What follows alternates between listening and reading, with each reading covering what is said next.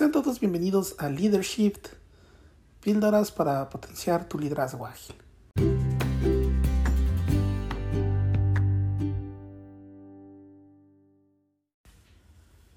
Y bueno, hoy en día que estamos atravesando una serie de cambios en las organizaciones, hablamos de agilidad, hablamos de equipos, de productos, de proyectos, de transformaciones, de transformaciones digitales y demás. Una pregunta muy común es, ¿Cómo se forman los equipos? ¿Cómo hago que se lleven mejor? ¿Cómo hago que sean más productivos? ¿Cómo hacemos para que tengan foco? ¿Cómo hacemos que sean de alto rendimiento? ¿Para qué necesitamos estos equipos? ¿Para qué? ¿Por qué no trabajamos como antes? Y esas son varias de las preguntas que vamos a buscar responder el día de hoy en este episodio. Bueno, antes que nada, no olviden lo que conversamos en un episodio anterior. Es importante que el colectivo tenga de 3 a 10 personas máximo, que tengan un objetivo común, que compartan una responsabilidad para lograr este objetivo y que finalmente tengan una forma de recompensa para todos los miembros del equipo. Esa es la base para pasar de un grupo a un equipo de trabajo. Ahora, un ingrediente adicional y muy importante es el multiliderazgo. Por eso dentro de los equipos se promueve tener una estructura que tenga varios tipos de líderes. Por ejemplo, Scrum propone tener un Product Owner, un Scrum Master y desarrolladores. Por ejemplo, el Enterprise Agility Institute promueve tener un líder de experiencia o eficiencia, también promueve tener un facilitador, promueve tener un sponsor y promueve tener un equipo. Como ustedes se dan cuenta, el multiliderazgo es la clave y por eso dentro de un equipo hay que crear una estructura de multiliderazgo que sea explícita. ¿Para qué? Para no centrar todas las responsabilidades en un solo rol. Así creamos una tensión saludable entre los diferentes roles y nos centramos todo en una sola persona que puede ser juez y parte.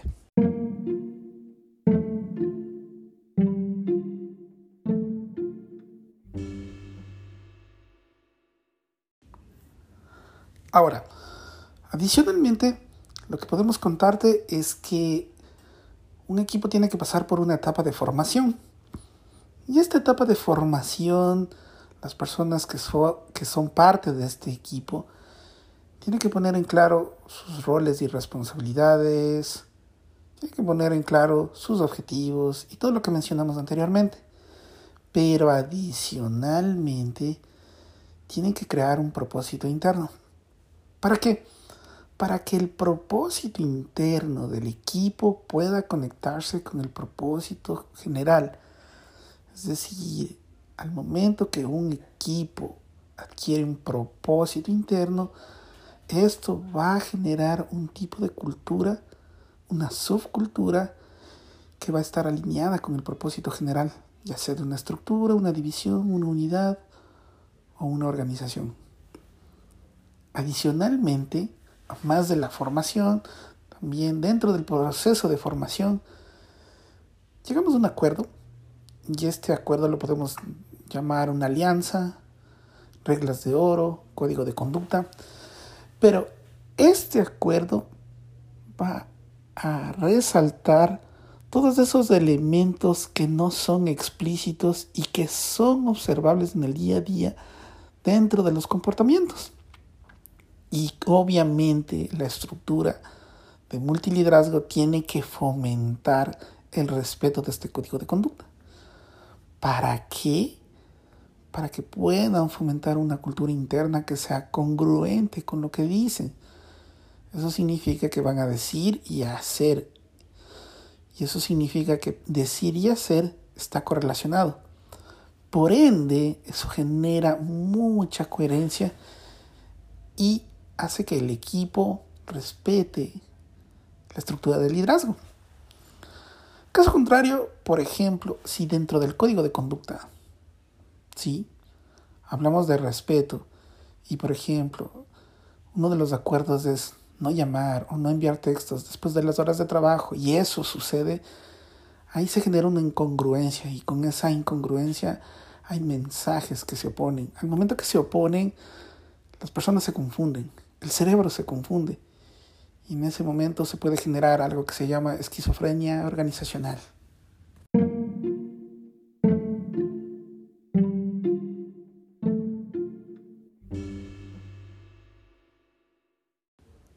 También previamente habíamos mencionado que el equipo debe autocalificarse para entender si es más grupo de trabajo o más equipo. Y también tiene que calificarse dónde quiere estar, si siendo más de un grupo o si siendo más de un equipo. Y en el caso de que la puntuación esté por debajo de lo esperado, entonces hay una oportunidad, hay una brecha. Eso significa que esta brecha tiene que ser una gran oportunidad para la persona que está acompañando el equipo, el cual podría ser un agile coach, podría ser el facilitador, pero lo mejor es que sea la estructura de liderazgo interna del propio equipo. Entonces, el cambio para movernos de la puntuación obtenida en una situación anterior a una situación deseada, debe desprender una serie de acciones que tienen que ser acordadas y priorizadas con el equipo. Y así este plan de trabajo tiene que entrar dentro de los ciclos de mejora continua que ha instalado el modelo operativo del trabajo del equipo. Eso significa que como es un equipo ágil, un equipo ágil tiene un modelo operativo que inspecciona y adapta. Eso significa que cada cierto tiempo está reflexionando en qué se hizo bien, qué se hizo mal y qué puede mejorar. Pero eso no solo está orientado al producto o servicio que está elaborando, sino también habla del proceso interno. Y cuando habla del proceso interno no solo habla del framework o marco de trabajo que está utilizando, sino que también incluye estas acciones que se definieron en este assessment para poder mejorar y madurar y dejar de ser un grupo y seguir apuntando a ser un equipo. Estas acciones tienen que ser congruentes y no solo tienen que ser como guiadas o monitoreadas, sino que tienen que ser promovidas a través de comportamientos observables.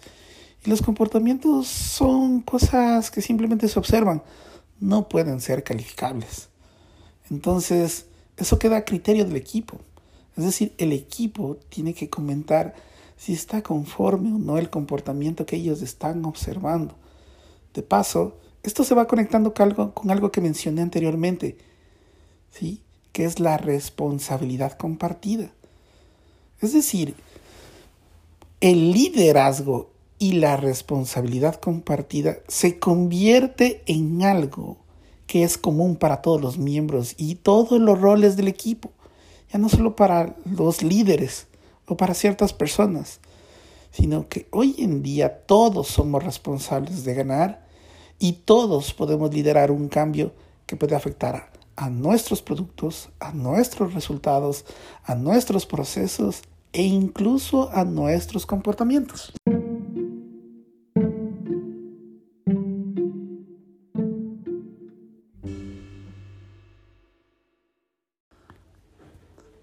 A más de la formación que hemos hablado, algo que es muy importante es poder entrenar a los equipos. Pero cuando hablamos del entrenamiento no solo se trata de transferir información. ¿A qué me refiero? No solo es suficiente decirles, lean esta información, así es como vamos a funcionar. Lean este documento, es así como van a funcionar. La mejor forma de despertar curiosidad y generar compromiso es que puedan recibir una, una formación práctica a través de un ejercicio que les permita entender cómo va a funcionar su modelo operativo muy cercano a una experiencia o un juego. Entonces el desafío es plantear un juego, un problema que les permita interactuar como un equipo y poner todos los condimentos que hemos hablado en marcha. Todo sobre una receta, y todo en acción como preparando un plato real. Entonces, en ese momento pondrán a prueba sus nuevos roles, sus nuevas responsabilidades, la capacidad de interactuar y de cómo logran el objetivo. Y también al final la parte más interesante es poner a prueba su capacidad para poder aprender, es decir, su capacidad para poder inspeccionar y adaptar y así poder generar mejoras dentro del proceso interno, dentro del producto o servicio que se quiere dar y también entender cuáles son esos comportamientos que ellos quieren promover dentro de este código de conducta. Eso es muy importante. Algo que he observado lastimosamente en muchos lugares es que la capacitación, por términos de eficiencia, es una explicación en un PowerPoint o en un video que puede durar de una a dos horas, porque aparentemente no hay tiempo. ¿Cuál es el costo de esto futuro? Es que la gente no entiende bien. Entonces, este grupo de personas que abiertamente quieren ser un equipo, se dan cuenta que es muy difícil porque no tienen claro. Entonces, ¿cuál es el resultado? Empiezan a rechazar el cambio. Se genera resistencia y en lugar de que ellos compren la idea de ser un equipo, se dan cuenta que quizás esta fue una mala decisión o es una mala idea. Entonces, ¿qué puede suceder? Que las personas en un momento decidan apartarse o dejar el equipo, ir un poco más allá, quizás dejar la organización, o la otra, continúan en un status quo y no quieren superar los límites, es decir, llegan a un tope en donde no están conscientes y desean no superar sus objetivos porque se dan cuenta que interactuar entre los miembros del equipo con las dependencias es doloroso. Entonces, en ese momento, el rendimiento se limita. A más de la etapa de formación, el forming, a continuación viene una segunda etapa que es el storming, y el storming es de este momento en donde las personas empiezan a tener diferencias de opiniones.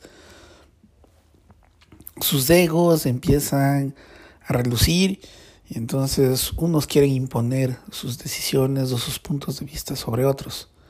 Es decir, no buscan consensuar o acordar, buscan imponer. Entonces en ese momento es una gran oportunidad para que la persona que tiene a cargo el cuidado, el equipo, como por ejemplo el Scrum Master o el facilitador o quien sea, promueva acuerdos de trabajo y accione este código de cultura y las personas permitan que los demás opinen y en lugar de imponer se den cuenta que hay una gran oportunidad en donde todos pueden opinar y todos pueden co-crear una solución, es decir, pueden tomar la solución de otra persona e irla mejorando a través de ideas que vayan sumando. Y por último, si alguno de los integrantes se da cuenta que la idea de los demás es mejor, deciden renunciar. Y es una forma de empezar a entender que las prioridades del equipo y el objetivo del equipo están por sobre mis prioridades y por sobre mis objetivos personales. Y empiezas a desarrollar humildad que es uno de los elementos muy importantes para ser jugador de equipo. Por tanto, poco a poco, esta etapa de storming, donde hay una tormenta, empieza a superarse y poco a poco las relaciones empiezan a mejorar y con el paso del tiempo van a una siguiente etapa, que es el norming. Y en el norming nuevamente empiezan a accionar reglas, a revisar su código de conducta y a conectarlo con la congruencia que ellos quieren observar. Es una gran oportunidad para ver si lo están logrando o si aún hay brechas. Y eso les permite entender cómo están dirigiéndose con respecto a ser un equipo. Y pueden tomar como punto de partida el assessment que en algún momento hicieron. Y pueden nuevamente actualizar y decidir y pensar en dónde están hoy. Esto les permite ir conectando todos esos puntos sueltos con respecto a la cultura interna, los resultados, los objetivos, las relaciones y las recompensas que tiene el equipo. ¿Para qué? Porque en una siguiente fase después del norming viene el performing. Es decir, de ahí en adelante el equipo empieza a incrementar el performance, el rendimiento. Es decir, empiezan a rendir mucho más de lo que hacían cuando se dio la etapa del forming. Y para ese entonces ya habrá una cultura. Porque los equipos ya estarán interactuando. Y ellos ya podrán entender qué está funcionando y qué es coherente con su código de cultura y qué no. También pondrán a prueba su modelo operativo. Y para eso tendrán el ciclo de inspección y adaptación del modelo operativo para que al final de cada tiempo, iteración, timebox, puedan entender que se hizo bien, que no se hizo tan bien y que pueden mejorar. Pero para eso es muy importante también generar la transparencia. Y la transparencia es un valor. Y eso es una cualidad que viene dependiendo de cada persona y también de la seguridad que permita dar la empresa para que las personas hablen de los problemas y no los pongan sobre no los pongan bajo la alfombra. Entonces ponen los problemas sobre la mesa y ahí tomando en cuenta que las personas ya tienen conocimiento, objetivos, resultados y tienen esta capacidad de poder conectarse y van haciendo un lado sus egos y se conectan más con el eco, entonces las personas pueden generar un debate muy saludable y no se quedan atorados, porque no se trata de mí, sino se trata de resolver las cosas pronto para lograr un objetivo común. Y eso empieza a acelerar la toma de decisiones. Y con esto también viene a incrementar el número de soluciones y también el impacto. Es decir, cada vez el equipo vuelve a ser más resiliente, más consciente y capaz de mejorar y poder adaptarse a cualquier problema complejo que aparezca en el camino. En ese momento te das cuenta que ya tienes un equipo que es capaz de abordar la complejidad, la ambigüedad, la volatilidad. Además te das cuenta que ellos pueden lograr los objetivos que tú estás planteando, que son congruentes, porque son capaces de desafiarse a sí mismos para moverse de un estado A a un estado B con respecto a dónde se encontraban, con respecto a ser un equipo. Y también desafiarse a ser congruentes con su código de conducta, a, desafiarse a ser transparentes para poner los problemas sobre la mesa. Y todas esas son habilidades blandas. No están en los planes, en las estimaciones, en la, en la en la generación de presupuestos, que también son cosas importantes, pero estas, que no son visibles de primer momento, también son consideradas la base para el alto rendimiento. Sin esto, por más que un equipo trabaje todos los días 24 horas, jamás llegará a ser de alto rendimiento. Es primero promover la cultura y detrás de la cultura hay personas y quienes perfilan la cultura y dan ejemplo a las personas son los líderes.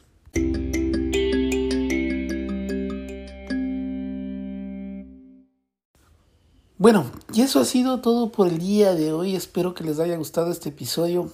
Cualquier comentario, ya saben, estoy completamente abierto y agradezco muchísimo su tiempo y su atención. Así que nos vemos en el siguiente episodio y no olviden visitarnos y seguir escuchándonos. Esto es Leadership Podcast. Píldoras para potenciar tu liderazgo ágil. Muchas gracias.